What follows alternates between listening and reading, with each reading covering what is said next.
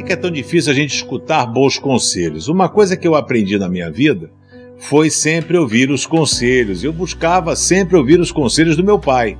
Uma certa ocasião eu vendi um apartamento, ia comprar um outro maior, deu um rolo, acabei não comprando, vendi o meu fiquei apavorado, ia fazer uma operação casada. E aí comecei a procurar um lugar, achei uma casa em Jacarepaguá, um bairro maneiro, uma casa bonita. Peguei meu pai, primeira locação, a grana dava para comprar. Fui lá com meu pai. Meu pai falou: oh, meu filho, aqui é casa de rua, você vai chegar de noite, a sua esposa tem um filho pequeno, às vezes você viaja a trabalho, a casa fica sozinha. E eu falei, cara, vou ouvir a voz do meu pai. Eu tava doido para comprar aquela casa. Mas eu falei, vai que acontece alguma coisa e eu ter que ouvir aquela palavra, eu não te avisei, eu não te falei.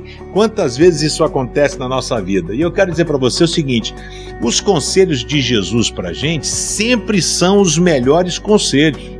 O problema é que a gente não obedece. E aí não tem como você terceirizar a responsabilidade. Ele fala pra gente que nós não devemos matar, não devemos adulterar, não devemos não sei o que lá, mas as pessoas colocam isso de lado, faz e depois tem as consequências de tudo isso.